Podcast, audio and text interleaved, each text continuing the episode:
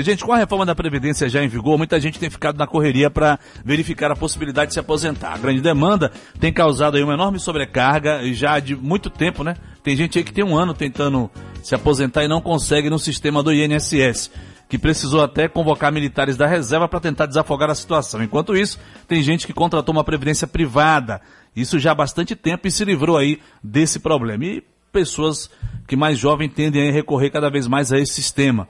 Inclusive, a Superintendência de Seguros Privados, a SUSEP do Governo Federal, apontou que entre novembro de 2018 e novembro de 2019, o número de contratações da Previdência Privada aumentou aí quase 6% aqui na Bahia. E será que esse esquema ele é mais vantajoso em relação à, à Previdência Pública? Quais as vantagens e também as desvantagens dessa Previdência Privada? Para responder essas questões, o Conexão recebe hoje a advogada especialista em Direito do Trabalho, Juliana Costa. Tudo bom, Juliana? Olá, bom dia, Jorge. Tudo bom? É porque tem muita gente que fica naquela, né? Um exemplo. Porque você já paga a sua aposentadoria, né? Sim. O seu dinheiro já é retirado ali da folha quando você está trabalhando e de repente você não quer se sentir na obrigação de fazer uma previdência privada. Às vezes você pode pagar 50, 60 ou até é, 70 reais. É, por que que infelizmente a gente pensa assim? Não pensa como um investimento. Veja bem, o brasileiro ele não foi, ele não foi educado no sentido de pensar na sua velhice. Uhum. Né? Então nós temos um sistema de previdência pública hoje no Brasil que é, para a maioria da população é uma previdência imposta. E eles contribuem, as pessoas contribuem e não pensam que essa contribuição, na verdade, é para proteger a população e principalmente a população que está em situação de trabalho ativo é, de situações de inatividade, né? De quando não puderem trabalhar, de quando estiverem, de quando tiverem alcançado uma idade avançada, ou de quando forem acometidos por alguma incapacidade laborativa, por alguma doença. Então, na verdade, a Previdência, ela não se destina apenas à aposentadoria, mas também a eventos que causem incapacidade laborativa. Isso é muito importante. É importante que a população tenha consciência da importância da Previdência, não apenas na condição de idade avançada, não apenas é, é, para pensar no sustento quando, quando alcançar é, é, a terceira idade, mas também em situações onde ela, a população, o trabalhador, acaba saindo do mercado de trabalho por causa de infortuitos. Agora, a, a previdência privada é acessível para pessoas de baixa renda? Sim. Antes de falar de previdência privada, é importante esclarecer a diferença entre a previdência privada e a previdência pública, né? certo, né? Então, hoje, nosso regime previdenciário, ele é dividido em um sistema público e compulsório. O que é que isso quer dizer? Se você exerce atividade remunerada, você obrigatoriamente tem que estar afiliado a esse sistema. Hum.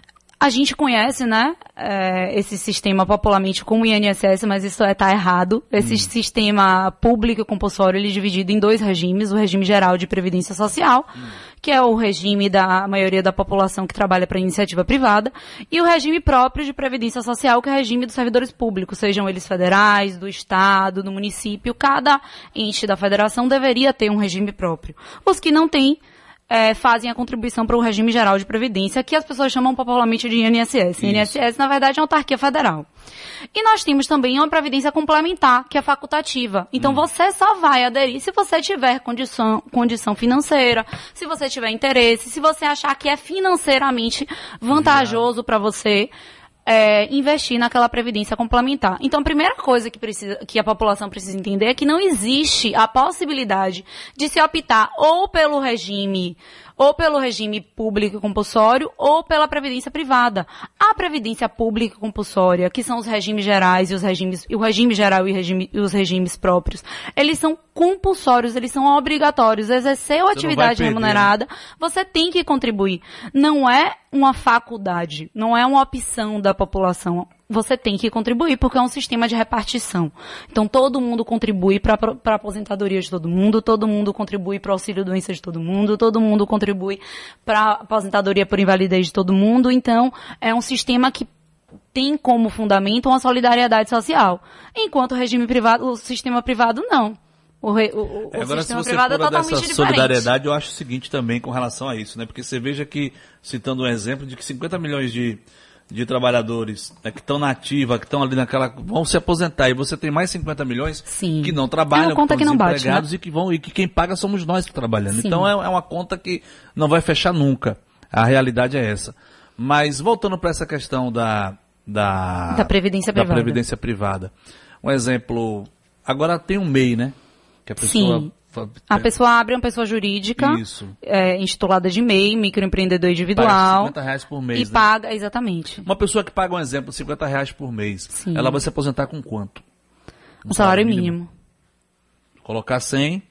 É, Sim, ela vai se assim aposentar ou... com um salário mínimo, porque o valor mínimo de benefício hoje que a gente tem como base é um salário mínimo. Não existem benefícios com valor inferior a um salário mínimo. Então, se você passou sua vida toda contribuindo com 100 reais, você vai aposentar com salário mínimo. Agora, é, é, o tempo é o mesmo? O te... As regras são as, são mesmas. as mesmas. No regime geral, as regras são a mesma, as mesmas. No regime privado, depende do que você está contratando. É, o, a previdência privada, né, que é a previdência facultativa, hum. como a gente já disse aqui, é opcional, ela é dividida em dois sistemas também. Direito previdenciário é um pouquinho complexo. No regime que a gente chama de fechado e no regime que a gente chama de aberto. O regime fechado a gente conhece popularmente como fundo de pensão. Então, com certeza, todo mundo já ouviu falar da Petros, é, do, do fundo de pensão da, do, do, da Caixa Econômica Federal, dos Correios, enfim, da Caixa Econômica Federal, não, perdão, dos Correios e Telégrafos, enfim. Esses são os fundos de pensão e você só pode aderir se você for vinculado àquela instituição. E eles são regime de previdência privada fechada.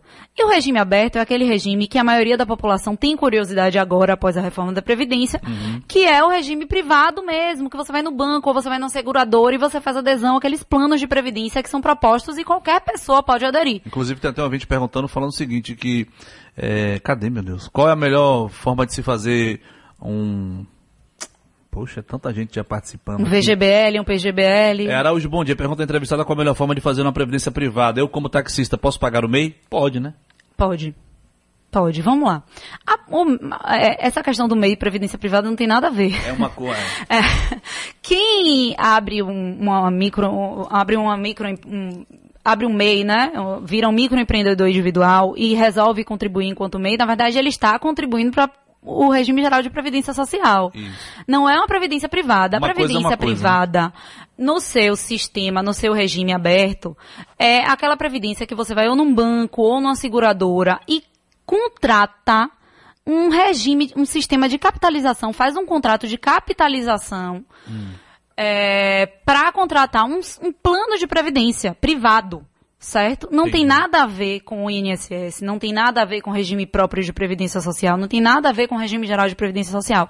É um contrato privado fechar, é firmado com uma instituição, uma instituição por intermédio de uma de uma de um banco uhum. ou de um de uma de uma seguradora que você vai investir mês a mês um valor certo? Pré-fixado ou eu variável. Agora, perguntando o seguinte, viu, doutora? E também já com certo medo e com certo receio, se de repente essa empresa, esse banco falir, e aí, quem é que vai se responsabilizar? Quem é que vai pagar? Veja bem, não é o banco que é o garantidor, certo. tá? Esses, essas previdências, essas previdências do regime aberto, que normalmente são conhecidas como VGBL, PGBL, hum. elas, na verdade, são administradas por instituições. Certo. Tá? E essas instituições é que são as garantidoras. Hum tá? Então, essas instituições é que vão ser chamadas para responder em caso de existência de um, algum tipo de desequilíbrio econômico, financeiro então, e atuarial. Com isso. Num primeiro momento, não. É, mas é importante você pesquisar qual Avaliar instituição, né? exatamente. Né? Então nós temos hoje é, instituições financeiras que fazem intermédio desses programas, desses desses pacotes de previdência que são instituições sólidas e por uhum. estarem fazendo essa intermediação elas acabam se comprometendo e se, e se e garantindo. Olha, tem ouvinte aqui, bom dia Jorge, pergunta a convidada se eu sair do emprego e optar por não mais trabalhar de carteira assinada, eu posso continuar pagando por fora? Pode, né? Pode, na verdade. Pode não, deve, né? O que, é que a Constituição Federal diz? Todo mundo que exerce atividade remunerada no Brasil tem que contribuir para o sistema público e compulsório, que é o regime geral de previdência social, Porque eu não vou falar da RPPS porque o servidor público não tem nem a opção de trabalhar de forma Entendi. irregular. Então, se você está trabalhando, digamos, você está trabalhando como autônomo, se eu, enquanto advogada, resolver trabalhar como advogada autônoma, eu tenho que todo mês fazer uma declaração de qual foi o meu rendimento e contribuir para o regime geral de previdência em cima daquela contribuição. Então, toda atividade remunerada, mesmo que seja informal, deveria ser, é, ser levada em consideração para fins de tributação do regime de um regime geral de previdência. Agora, repare só, se você tem um dinheiro, um exemplo de um cidadão que fez, que fez um investimento aqui de 20 mil na previdência por um ano. Um exemplo, sei lá, se eu tenho 30 mil guardados Sim. e eu quero usar para previdência Sim. privada, para já para ir amortizando as parcelas, tem como fazer isso ou não? Você pode guardar o dinheiro e mês a mês e fazendo, vai depositando. Vai depositando. Ah, Agora, quem opera no mercado financeiro entende que se você tem um valor considerável, talvez os fundos de previdência não sejam financeiramente mais vantajosos. Porque, dependendo do plano que você contrate, ele pode não ter a mesma rentabilidade que um fundo de investimento ou outro tipo de fundo de investimento teria. Né? Então, é importante, quando a pessoa for contratar, que ela questione é, é, quem está intermediando Entendi. essa contratação para entender qual, como essa, essa previdência vai render, qual vai ser a forma de pagamento no futuro. Eu estou entendendo. São 10 horas mais 47 minutos. Vamos para o intervalo rapidinho e voltamos a falar aqui. É, hoje recebendo a advogada especialista em direito do trabalho, Juliana Costa. Rapaz, e tem um ouvinte perguntando, né? Eu tenho 20 anos para pagar. Se eu pagar 10 anos, eu posso receber de volta? Cadê, rapaz? Tanta coisa. Ah, eu tenho sete anos de empresa, só tenho três anos de depósito do FGTS. Não, isso não. É, o Fundo de Garantia por Tempo e Serviço não tem nenhuma é vinculação com o regime previdenciário. Ah, mas eu queria pegar outra também aqui. Ah, tá aqui. Bom dia. Eu tenho três filhos de menor, né? Gostaria de saber se posso fazer uma previdência privada para ele, sendo que eu gostaria que eles só pudessem usufruir quando forem se aposentar. Tem como fazer isso?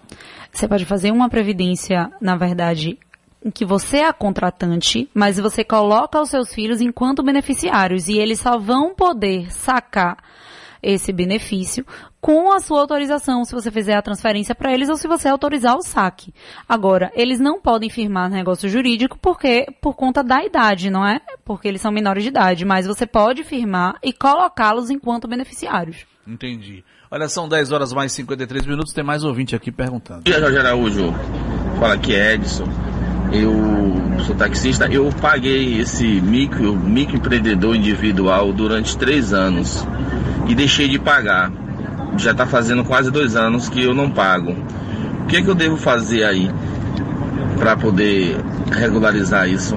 Pagar de novo, né? É, voltar deve pagar, voltar né? a contribuir para que o tempo de contribuição esteja sendo considerado, para que aquele valor que é recolhido todo mês esteja também sendo considerado para fins de aposentadoria, para fins de necessidade de auxílio acidente. É preciso que se esteja contribuindo mês a mês de forma tempestiva. Então a solução é voltar a recolher. Agora, para quem ganha, vamos colocar aqui R$ 1.500, R$ 1.200, qual o melhor tipo de previdência privada para a pessoa fazer? Vamos lá. Tem dois tipos de, de previdências no regime aberto. Certo. O VGBL, em, a grosso modo, o VGBL e o PGBL, tá? Certo. O PGBL, ele tem natureza de, de regime de, de contribuição, de sistema previdenciário mesmo, como certo. se fosse um fundozinho de pensão aberto. Já o VGBL, eles se parecem mais com seguro de vida. Então, qual a grande diferença deles? A forma de tributação tá? O PGBL, ele vale a pena para quem é, é, declara o imposto de renda naquela folhazinha, naquela... Ah, porque deduz, é? É, porque deduz até os 12%. Então, para quem... É bom, né? Para quem... É, é para quem declara naquela, naquele formulário mais completo, é mais vantajoso. Para quem não declara naquele formulário mais completo, o VGBL é mais vantajoso. Por quê? Porque pra o imposto quem ganha de mais é bom o PGLB, é, né? O PGBL, exatamente. O PGBL, perdão. Dependendo também do que você deduz. Se você já tem uma dedução que alcança os 12%, é, para fins de imposto de renda, não vale a pena fazer o PGBL, porque na verdade você vai estar tá pagando, é, vai estar tá pagando imposto em cima de todo o valor. Uhum. Então vale mais a pena fazer o VGBL. O PGBL só é vantagem para quem declara o imposto de renda naquele formulário completo e que precisa complementar os 12% de dedução. Entendi. Entendeu? O VGBL é justamente ao contrário, para quem não declara no formulário mais complexo, ou então para quem não, para quem é, já tem os 12% de dedução preenchidos. Por quê? Porque o VGBL, o imposto de renda, só vai incidir sobre a, o rendimento. Então, digamos que eu coloco 100 reais por mês no VGBL. Entendi. E que esses 100 reais ao longo do ano renderam, hipoteticamente, 200 reais. Eu só vou pagar imposto de renda em cima dos 200 reais. Eu não vou pagar o imposto de renda em cima dos 100 reais que eu botei mês a mês. No PGBL, eu faço a dedução em cima do que eu coloquei.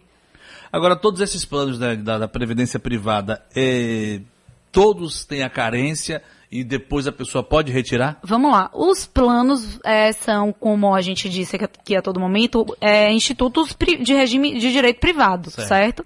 Então, eles são regidos pelas leis é, complementares 108 e 109 e também pelos regulamentos e normas editados pela SUSEP, que é a Superintendência de Seguros Privados, de Previdência é, Privada, certo? A SUSEP, ela edita normas e delimita qual vai ser o alcance e como as, as instituições financeiras elas podem fornecer esses produtos. Então, tem produtos que têm carência de um ano, tem produtos que têm carência de dois anos. Então, quando for contratar, é importante esclarecer com a, o agente é, financeiro, qual é o período de carência? Porque naquele período de carência você não vai poder retirar o dinheiro sem sofrer um prejuízo. E na realidade não é para retirar, é para deixar lá. A ideia da previdência privada é que ele funcione, na verdade, na prática, como uma grande poupança. É porque, na realidade, é, a gente trabalha e a gente ganha pouco, a realidade é essa, entendeu? Mas, assim, que, que acontece? Nós somos um povo que consome demais, entendeu? Sim. E às vezes, quando chega final do ano, tem coisas que você não tem nem necessidade de comprar e você acaba se empolgando e comprando. Sim. Então vamos trabalhar com mais cautela e economizar, porque a gente não sabe o dia de amanhã, Sim. né? E tem que ter essa regra, colocar isso como regra. E você pode procurar o seu banco, você que tem uma agência que já tem muito tempo e que você tem amizade com o seu gerente e que você confia, procure procure mais detalhes a respeito dessa previdência privada, porque a gente não sabe o dia de amanhã. Sim. Tá tudo muito complexo, tá tudo muito maluco. O brasileiro não tem a cultura de investir, não tem a cultura de guardar dinheiro é, em instituições financeiras, não não tem uma educação financeira, né? Então, é, eu acho que os fundos de pensão os, perdão, o, a previdência privada no regime aberto, ele talvez não seja um investimento mais rentável que existe, mas para quem está começando a juntar dinheiro, quem está começando a investir, é um investimento seguro. É porque, porque você tem como controlar mês a mês o seu dinheiro lá, você tem como controlar o que está sendo investido, você tem como controlar o que está rendendo, porque através do sistema você pode acompanhar, porque na verdade o sistema é de capitalização, é como se fosse é. realmente um investimento quer, individual. Você quer ver algo tentador? É você ter uma conta vinculada da sua corrente com a poupança. Sim. Isso é para quem não tem é. controle é a pior coisa a do pior mundo, coisa. porque a pessoa vê aquele dinheirinho ali na, na poupança vinculada à, à, à corrente e fica só, não, hoje eu vou tirar só 100. É. Ah, eu vou tirar só 150. Ah, depois eu vou colocar de. Não coloca. Quando vai ver, está zerado. Né? Sim. O resgate do, do, da Previdência Privada é um pouco mais complexo. Você tem que pedir o resgate, demora cinco prazos no mínimo de cinco dias úteis para aprovação. Uhum. E tem. É, um, e aí se tem um retorno disso. Então já é um pouco mais complexo. Numa situação emergencial você não consegue fazer esse saque. Também já ajuda para quem não tem um controle financeiro. Já é. pode ser uma coisa positiva nesse sentido. Juliana, obrigado pela sua participação. Tenha um bom agradeço. dia, boa semana, viu? Tá um aí, abraço. conversamos com a advogada especialista em direito do trabalho, Juliana Costa. Então você que pode, tem condições de fazer, é? Então faça, faça logo aí, porque meu irmão, sei não, viu?